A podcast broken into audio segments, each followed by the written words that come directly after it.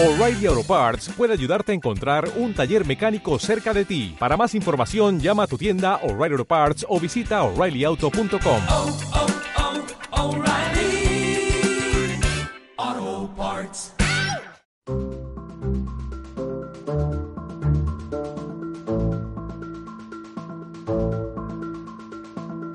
En Capital Intereconomía, desde la sede de Degusa, especial Inversiones Alternativas, con el patrocinio de Degusa y la colaboración de Mi Triple A y Stock Crowd.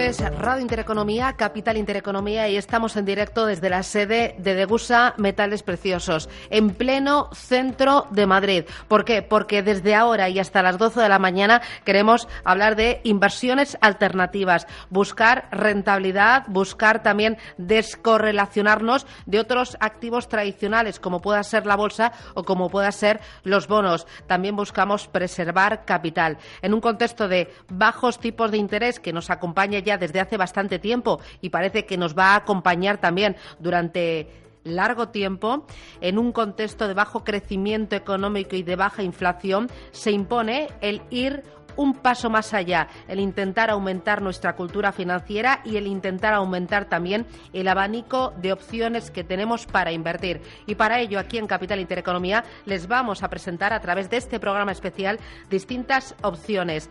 Eso será a partir de las 11 de la mañana. Vamos a hablar de crowdlending. Vamos a ver cuál es la situación del crowdlending aquí en España, eh, qué nos queda por hacer, cuáles son los principales jugadores, eh, qué es lo que le permite a las empresas que buscan financiación, qué es lo que ofrece a esos ahorradores que buscan una rentabilidad. Vamos a hablar muy importante de la seguridad y de la regulación. Vamos a hablar también de la plataforma, de las plataformas que lo ofrecen y de la transparencia. Para ello van a estar con nosotros mi AAA y también StockCrowd. Vamos a hablar de algo eh, muy distinto, pero al mismo tiempo muy próximo a lo que es el oro. Vamos a hablar del Bitcoin. Para ello nos va a acompañar Bit2Me. Vamos a hacer balance de cómo se ha comportado el Bitcoin eh, en este año 2019. Vamos a hablar de perspectivas y vamos a ver sobre todo el Bitcoin para qué tipo de ahorradores está pensado.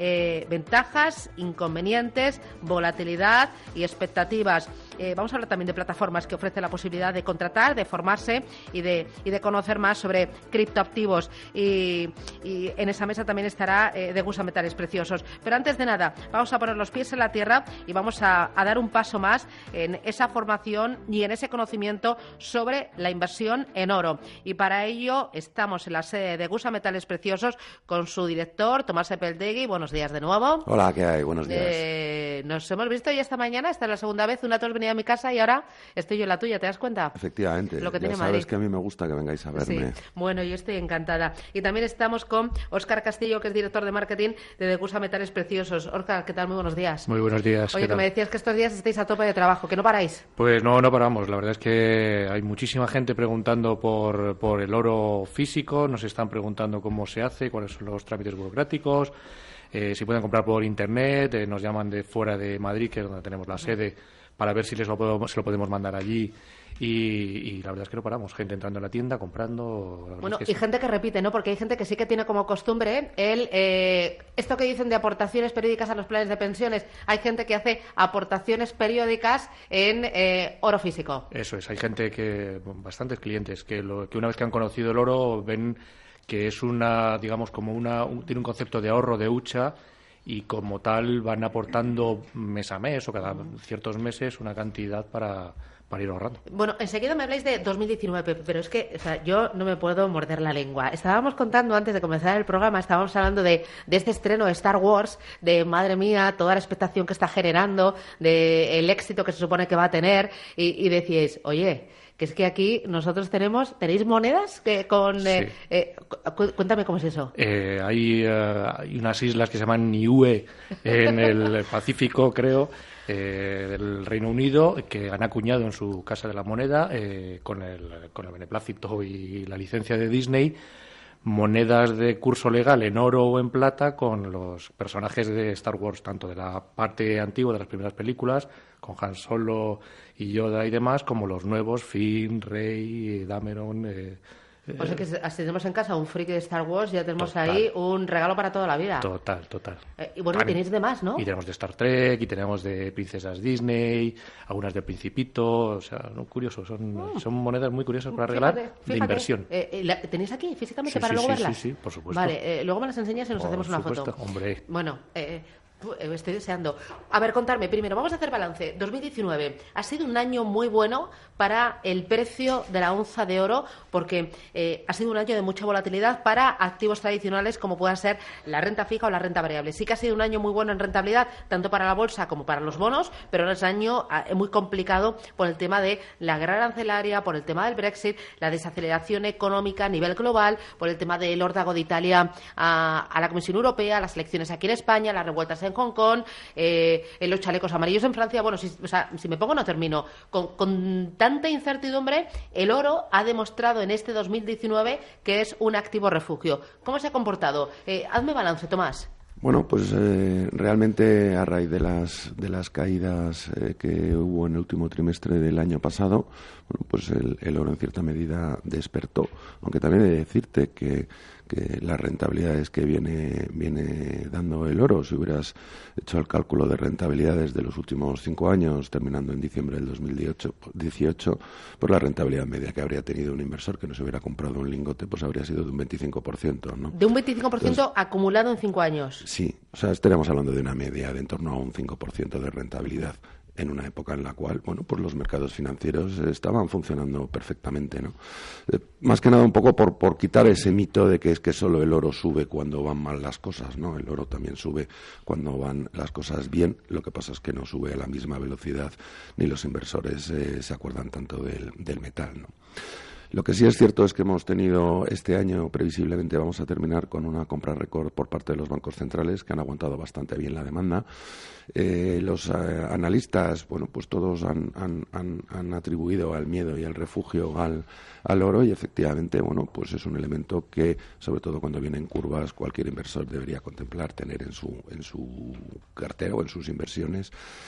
Pero lo que sí está claro es que, bueno, pues eh, las políticas de los bancos centrales, los tipos de interés negativos, eh, bueno, esa pérdida de poder adquisitivo que constantemente nos estamos viendo sometidos y que últimamente además se está incrementando, pues es uno de los motivos por los cuales hace que los, los inversores pues acudan a algún tipo de alternativa donde puedan defender y proteger su, su patrimonio y su riqueza, además de hacer que crezca. ¿no? ¿Cuánto ha subido el año, eh, eh, este año la onza de oro? Este año vamos en torno a un 15% de, de rentabilidad. He visto que el SP500 estaba en torno a un veintitantos por ciento, con lo cual, bueno, pues estamos hablando de un activo más tranquilo y más conservador con esas rentabilidades frente al SP500. Creo que tampoco es nada envidiable.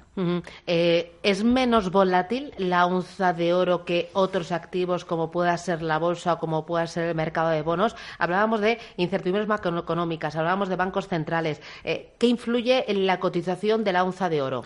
Bueno, pues en la cotización de la onza de oro influyen muchas, muchas cosas y muchos factores, además de incluso percepciones, ¿no? Es muy importante las percepciones que los inversores eh, reciben del, del mercado dentro de, bueno, pues esa tranquilidad o, esa más eh, intranquilidad que les puede generar en función de las previsiones que pueden darle eh, en base a los, a los datos y a los resultados que tienen. Lo que sí es cierto es que estamos en una época de máximos históricos en renta variable que parece ser que ya empieza a entrar algo de vértigo. No siguen diciendo que esto va a seguir continuando. A mí me parece que por detrás del escenario hay cosas que se están cociendo y bueno, pues es parte por los cuales, bueno, pues no solo los bancos centrales tienen compras máximas, los, los ETFs en oro también están posiciones máximas. Hay mucha gente que ha ido incorporando oro y yo creo que uno de los motivos por los cuales no ha caído tanto ante el anuncio de, vamos, no ha caído tanto, incluso ha empezado a repuntar tras el anuncio de, de la, del primer acuerdo eh, que parece ser que China y Estados Unidos van a tener, bueno, pues, pues demuestra que, que los, in- los inversores eh, ya no solo les preocupa el acuerdo que pueda haber o no, sino, bueno, pues otra serie de, de aspectos más importantes que es lo que han hecho que en cierta medida, bueno, pues el, el precio se haya mantenido lateral lejos de bajar en el corto plazo. Oye, me decías que este año ha subido un 15% la onza de oro. eh, eh, hasta 2018, en los cinco años anteriores, ha subido a un ritmo del 5% anualizado, pero en 2018, que vimos que todos los activos terminaron en rojo, la onza de oro, ¿cómo se comportó? No sé si tienes el dato o te pillo. Me pillas un poco, pero vamos, terminó, terminó en positivo con respecto al inicio del año anterior también. Eh, yo lo que he visto también es que hay mucha gestora internacional que tiene fondos multiactivos que tiene eh, em, en, en su cartera el oro como un activo siempre en cartera, que además de invertir en bonos y además de invertir en renta variable, dice yo un 10% de la cartera lo tengo siempre en bonos. Pues eh, efectivamente, y cada vez eh, más, y ya llevan los fondos soberanos eh, una serie de años con ese tipo de, posiciones.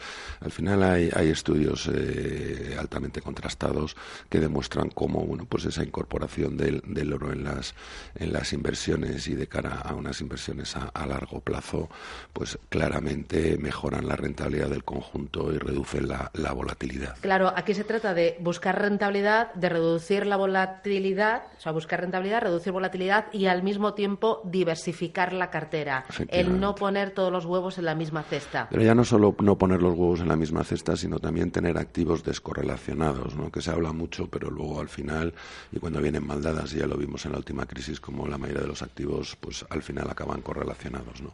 Y el oro, bueno, pues cuanto más fuerte y más eh, bruscamente caen los mercados de renta variable, bueno, pues ese movimiento que tiene opuesto más, eh, más fuerte y más relevante es. ¿no? Eso es lo que hace que en cierta medida, bueno, pues cuando una parte de tus posiciones bajan, otras suben, bueno, el, el resultado final sea que mantiene, sigues manteniendo equilibrado el conjunto de tu patrimonio, que es lo que importa. Desde Gusa Metales Preciosos, vosotros eh, siempre eh, habláis de la compra de oro físico. ¿Por qué oro físico y no hacerlo a través de un ETF o comprar oro a través de una minera cotizada? ¿Cuál es la diferencia? ¿Cuáles son los pros y cuáles son los contras?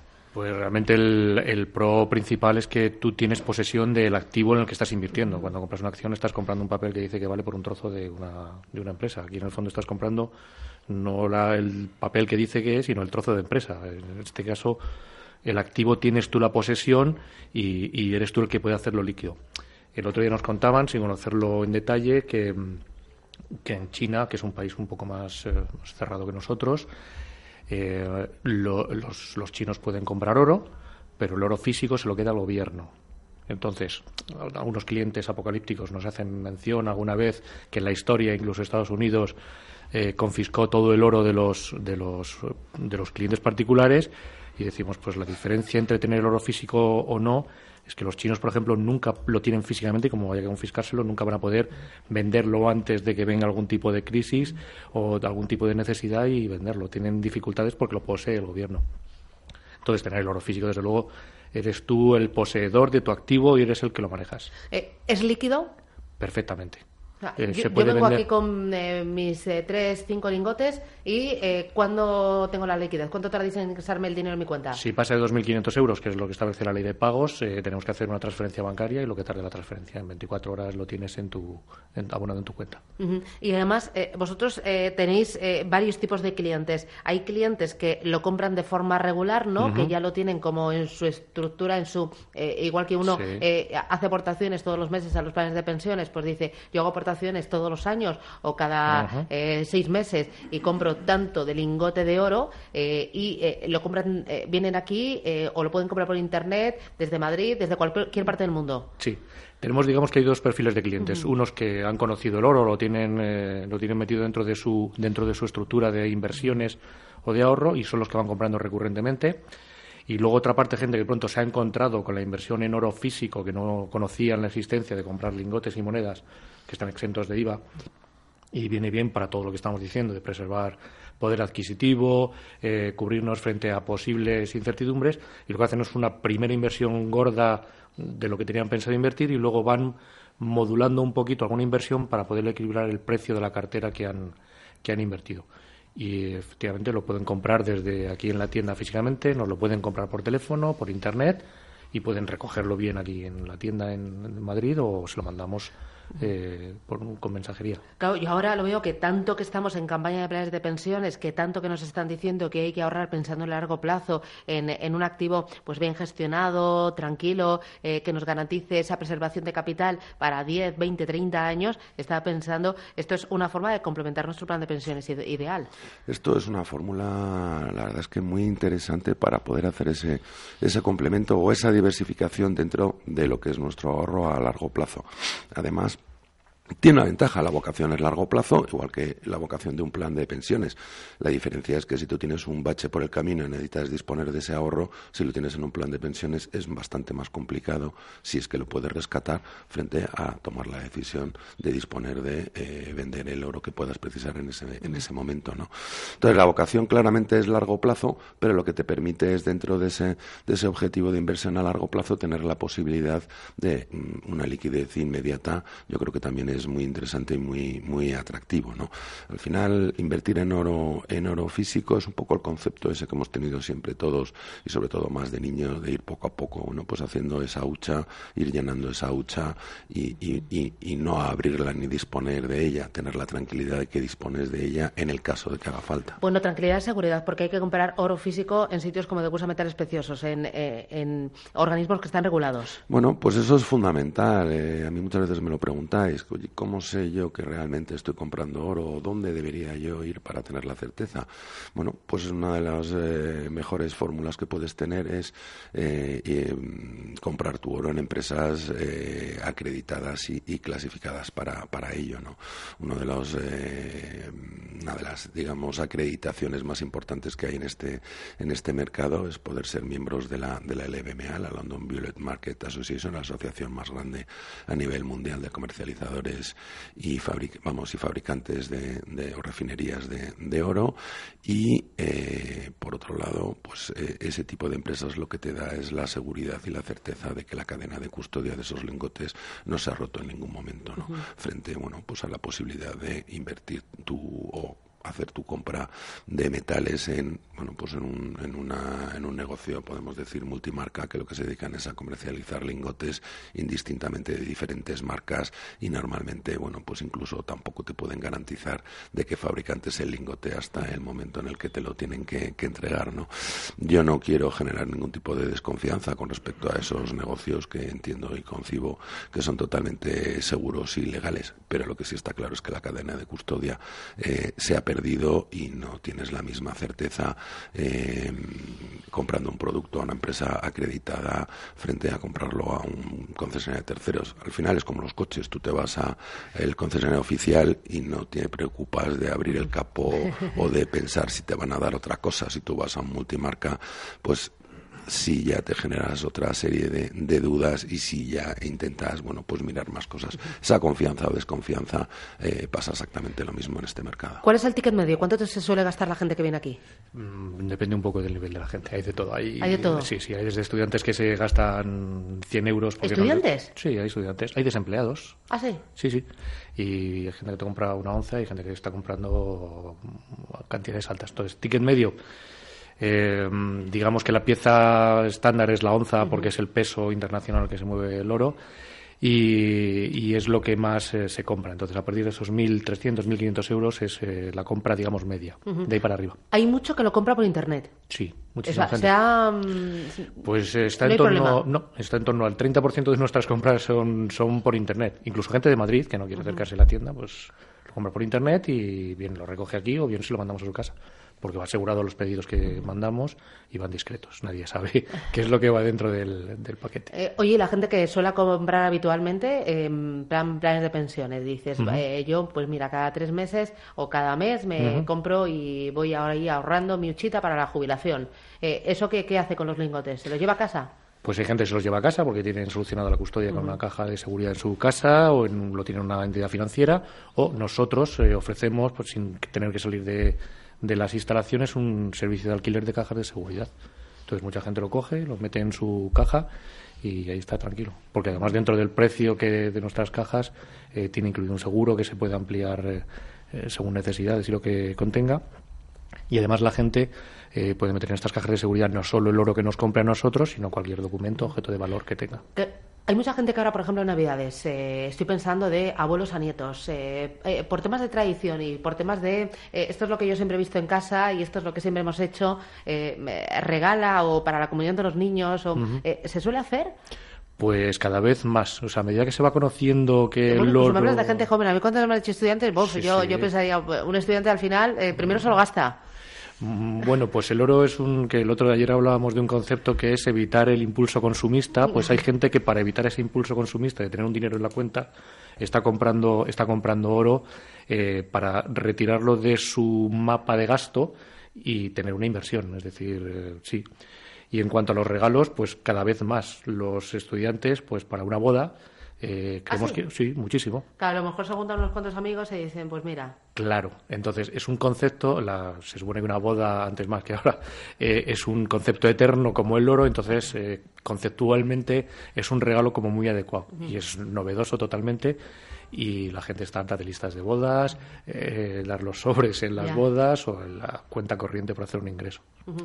Al final hay que tener presente que el oro conceptualmente puede ser visto como, como divisa, ¿no? Como, como realmente dinero en último término. Y, y con lo de las bodas, mucha gente lo que nos ha manifestado es que se sienten mucho más cómodos regalando pues ese pequeño lingote, ya sea en un grupo de amigos o sea un regalo individual, que metiendo dinero en la que cuenta. pues la incomodidad de mandar una transferencia a dar un sobre con dinero, ¿no? Al final es como muy frío y de esta manera, bueno, pues cumples el premi- la premisa de que estás regalando, haciendo un regalo de valor, que no le estás aplicando el IVA al regalo que estás haciendo, con lo cual prácticamente el importe de tu regalo es íntegro y por otro lado, bueno, pues pues pues eh, no es la incomodidad de que sean billetes. Oye, ahora que has mencionado de valor, eh, cuéntanos qué diferencia hay entre valor y precio.